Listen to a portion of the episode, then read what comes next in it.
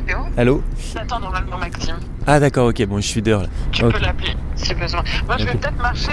À un kilomètre, il y a un petit café, donc je vais peut-être aller me mettre là. Bon, je te rappelle tout à l'heure alors. À tout de suite. Ouais, quand tu veux. Hein. Je suis Ok. dispo, quoi qu'il se passe. À tout. À toutes.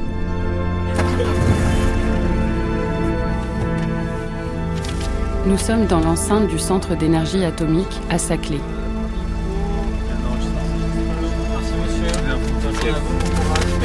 Enfin, Théo y est, et moi je suis restée dehors, faute de passeport valide. L'endroit est immense. Je circule en voiture à travers des dizaines et des dizaines de bâtiments protégés par une enceinte sécurisée. 7000 personnes travaillent ici quotidiennement sur différentes thématiques de recherche plus ou moins confidentielles. Nous avons rendez-vous avec l'un d'entre eux, Maxime l'héritier. Il dirige le groupe de recherche sur le métal au sein du chantier de Notre-Dame.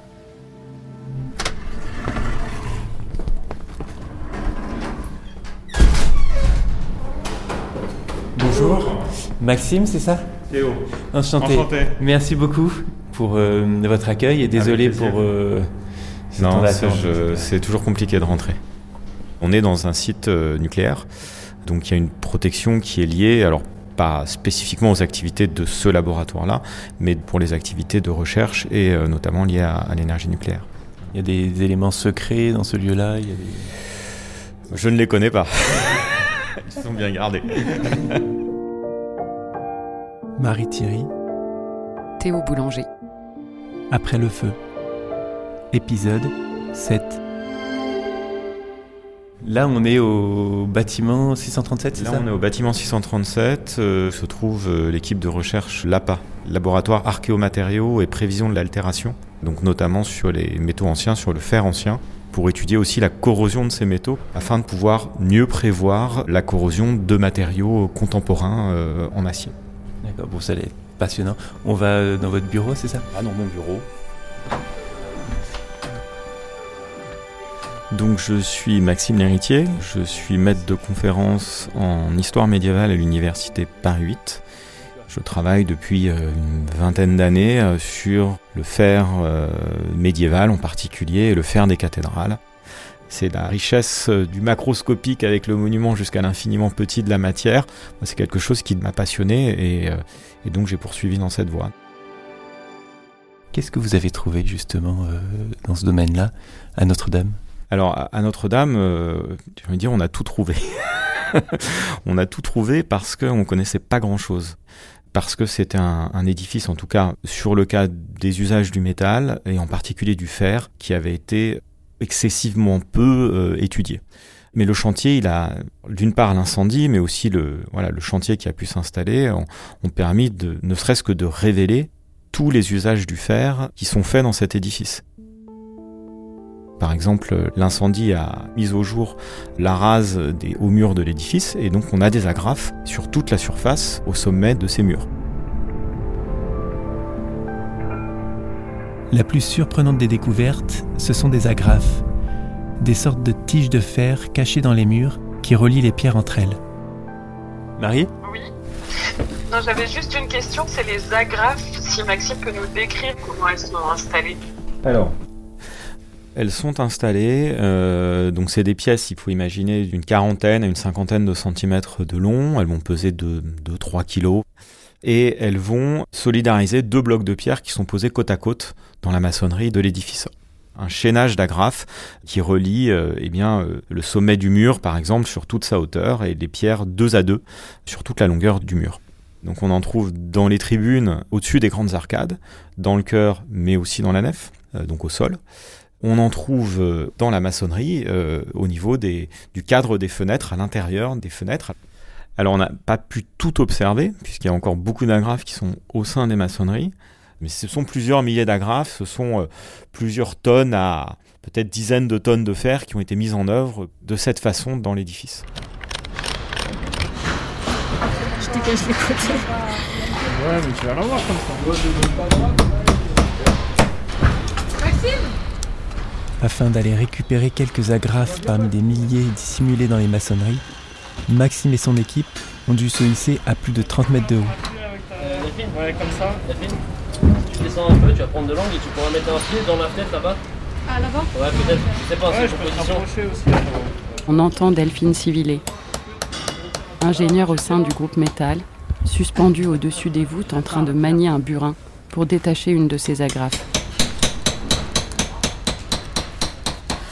Ça a été euh, un vrai challenge pour les récupérer parce que euh, bah, il fallait être suspendu. Donc c'est pour ça qu'on avait fait la formation cordiste. On a fait ces prélèvements et bah, c'est quand même impressionnant de, de vivre ça, enfin, de se dire qu'on est au-dessus des, des voûtes de la cathédrale. Donc euh, il fallait taper dans la pierre au burin pour pouvoir récupérer ces éléments qui étaient assez lourds. C'est 106 le numéro de la graphe, c'est ça? Et là, il y a eu aussi une datation qui a été faite, donc une euh, au niveau des tribunes et une au niveau de, des murs goutreaux. Et euh, la datation a révélé, si je dis pas de bêtises, 1215 pour euh, celle qui était sur les murs goutreaux et 1180 pour celle qui était au niveau de, euh, des tribunes. Donc ça va, en fait, c'est en concordance avec la, chronologie de la construction de la cathédrale.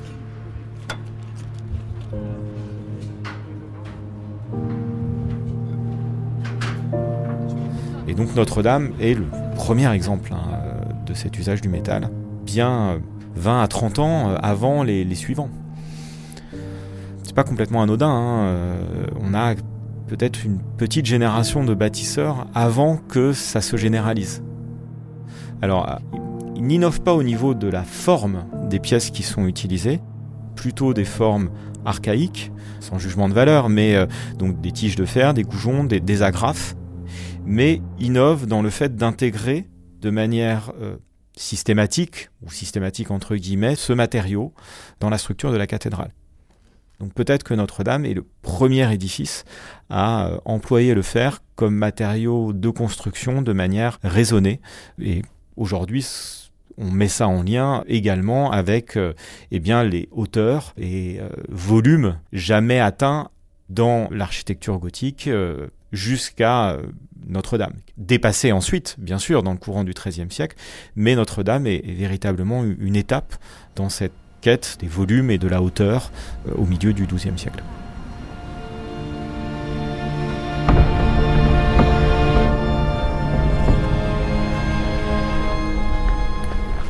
Notre-Dame, c'est dans les années 1160.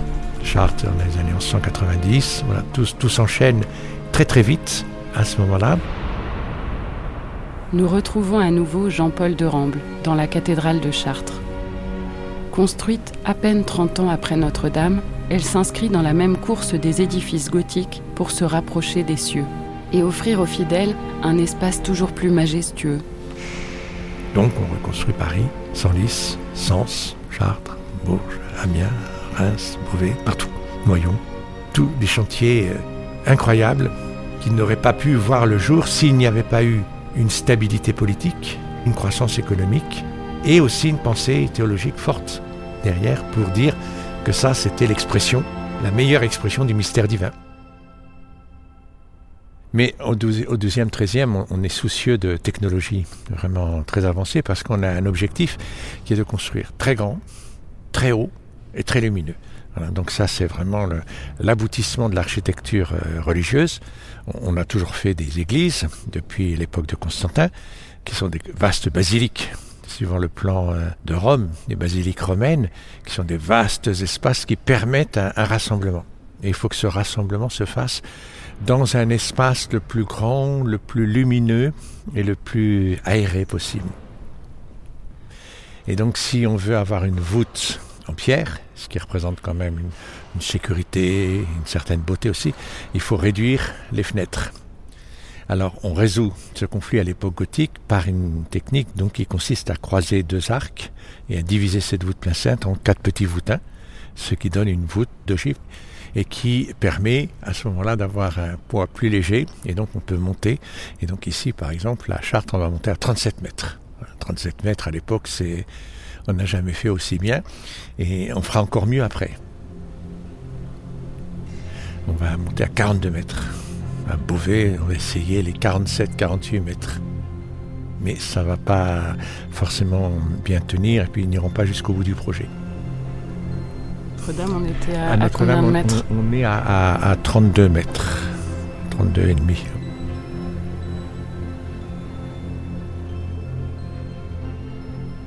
Quand vous voyez justement la hauteur de, de ce plafond, qu'est-ce que ça vous fait Qu'est-ce que c'est euh, vos impressions L'impression, elle est, elle est physique, hein. elle est physique et spirituelle.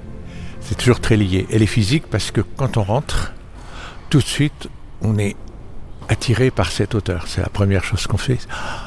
une sorte de respiration et puis d'aller chercher le, le, sommet de cette voûte. Et donc, physiquement, on est dans une, dans une dynamique d'élévation. C'est la première fois dans l'histoire de l'humanité qu'on a une hauteur intérieure aussi importante. Des hauteurs extérieures, on, sait faire ça, mais c'est les pyramides, tout ça, ça on sait faire.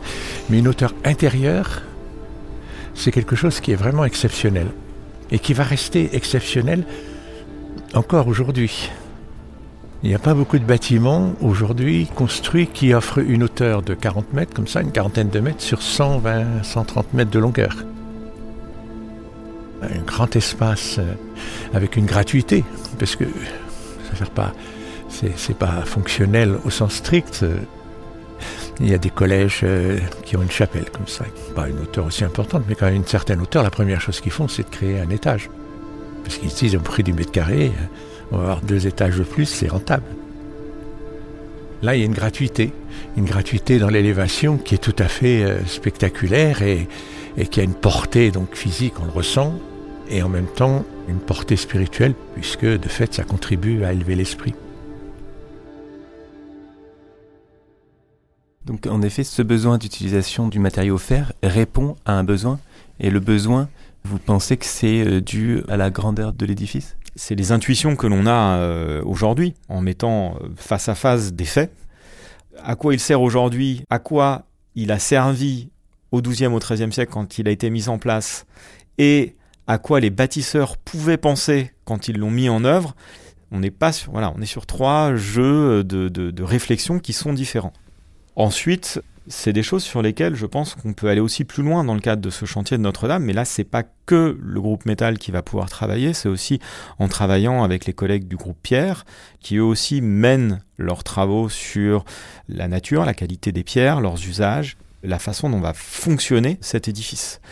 Mais c'est une fois qu'on aura toutes les données issues des études des différents groupes, de mettre tout ça en regard, on pourra ne serait-ce que savoir déjà à quoi sert aujourd'hui le fer dans euh, l'édifice. Après l'utilisation euh, de ce métal-là dans la cathédrale, elle était cachée aussi, elle était camouflée.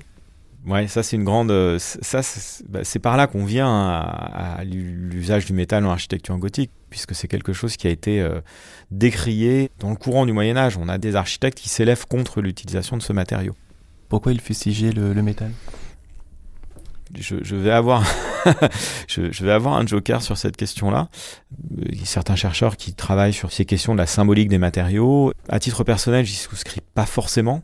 Ensuite, je suis pas forcément compétent sur ces questions-là non plus mais euh, le métal, euh, enfin le fer en particulier, hein, contrairement au, bois ou à la pierre, euh, c'est un matériau qui pourrait être connoté de manière négative par des symboles, voilà, des forges de Vulcain, des clous du Christ, voilà, de l'arme qui va blesser.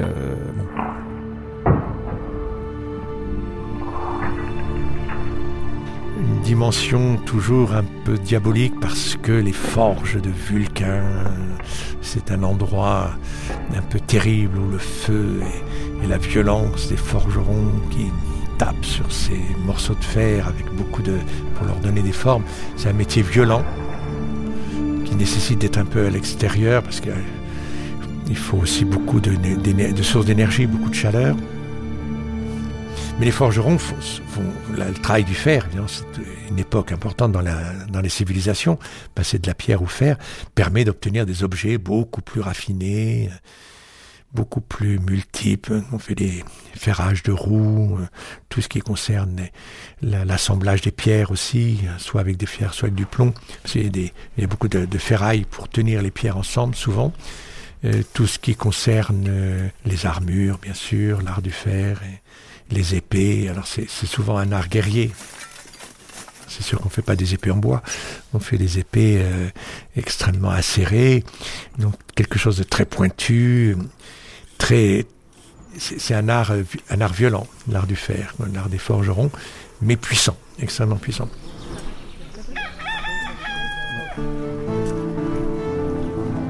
Pour comprendre ces symboles, il faut comprendre comment le fer était produit au Moyen Âge. Moi c'est Philippe, ça fait 8 ans que je suis à la forge de Guédelon. Cet art de la forge donc, nous sommes allés le voir en action lors de notre passage au château de Guédelon. Bonjour, je me sauve mais je reviens, je vais faire une explication. Ah mais ça peut vous intéresser, je vais expliquer comment on produit du métal.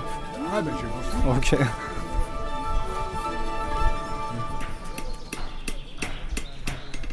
Donc le principe c'est de trouver une matière qui est riche en oxyde de fer. On va pas vraiment trouver de fer en fait sur notre planète à part si vous trouvez euh, un météorite. par contre, ce qu'on a en quantité énorme, c'est de l'oxyde de fer. Et il y a des couches plus riches que d'autres en oxyde de fer. Donc l'hématite, c'est cette pierre qu'on va sélectionner parce qu'il y en a plus. Ensuite, on construit un bas fourneau. Cette pierre va être chauffée dans un gros feu de bois. Le but, ça va être de faire fondre la pierre pour récupérer le fer qui est à l'intérieur. Donc le soir, en fin de journée, quand on a passé tout le minerai, on va venir casser la porte du four. Ce qui coule à l'état liquide, c'est de la pierre. C'est pas du métal, parce que dans tous les films, ils adorent couler des épées, donc on est persuadé que le, fer ou l'acier coule, pas du tout, sinon on s'amuserait pas à taper dessus toute la journée. Dans le Seigneur des Anneaux, si c'est des orques et des elfes, il n'y a pas de souci. Ils ont des technologies euh, spéciales, euh, si c'est eux, ça ne me dérange pas. Par contre, si c'est un film du Moyen-Âge, non, un souci, on a tous vu ça. En tout cas, elle est très belle la pierre, parce qu'on a l'impression qu'elle euh, pleure. Alors, ouais, mais ça, c'est le déchet. Donc c'est joli, mais ça ne nous intéresse pas. Ça ne nous intéresse pas du tout. Et à l'intérieur, on va récupérer une grosse éponge qui n'a aucune structure. Donc c'est tout le fer qui s'est réagglutiné en partie basse du four, qui sera mou, qui sera à peu près entre 1100 et 1200 degrés, mais en aucun cas liquide. Il faut la travailler exactement comme une pâte feuilletée, comme en cuisine. Donc le but, c'est de l'étirer, de la replier sur elle-même, de la rechauffer à 1250 dans la forge et de faire une soudure. Vous avez deux couches, c'est reparti. Vous faites ça une quinzaine de fois. Entre le coût du charbon de bois, de l'extraction de la pierre et le travail derrière de forge, ça représente euh, des jours de travail et des dizaines d'artisans qui pourront arriver à un bout de métal. Euh, ça représente un, travail de titan en fait.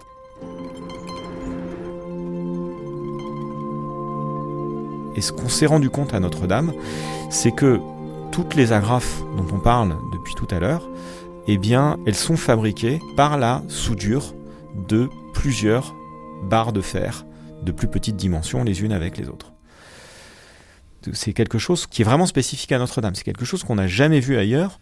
Donc, euh, a priori, euh, voilà, ces pièces de 3 kg, on pourrait les fabriquer à partir d'une seule loupe de fer. Les loupes de fer qui sont fabriquées à l'époque médiévale, elles peuvent peser jusqu'à euh, une dizaine de kilos sans problème. Et vu que c'était systématique, c'était peut-être une économie à Notre-Dame qui pourrait être faite autour du recyclage ça peut paraître bizarre sur un chantier qui est quand même loin d'être pauvre, qui est peut-être même le plus riche du royaume de France à cette époque-là. Donc il y a encore des choses à découvrir et là en fait on se rend compte que c'est pas juste euh, le chantier de Notre-Dame qu'on étudie, c'est euh, c'est véritablement un pan de l'économie du fer à cette époque-là sur la plus grosse place marchande de France euh, qui est en tout cas la ville la plus active du royaume de France qui est Paris. La cathédrale est un lieu de convergence de énormément de facteurs. Un artiste dans son atelier, c'est merveilleux.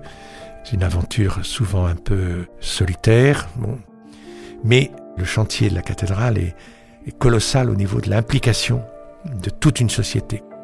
C'est-à-dire que là, c'est l'enjeu même de la cité qui est mis vraiment euh, en première ligne. Là, on a un phénomène euh, collectif qui me passionne beaucoup. Quand on peut voir, sentir, approcher cette expérience communautaire, Là, on est vraiment euh, très très haut dans le phénomène des créations artistiques.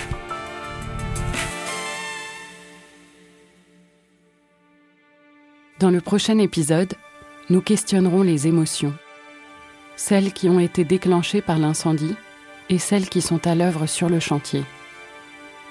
Nous rencontrerons un cordiste et une ingénieure de recherche qui ont vécu une aventure extraordinaire ils se sont lancés dans un corps à corps avec l'édifice pour inventorier toutes les traces laissées par les artisans du Moyen Âge. Après le feu, une série audio de Marie Thierry et Théo Boulanger, avec une musique originale de Théo Boulanger. La production a été assurée par Marion Papillon et Elisa Mignot. Une série coproduite par Z et Initial Studio.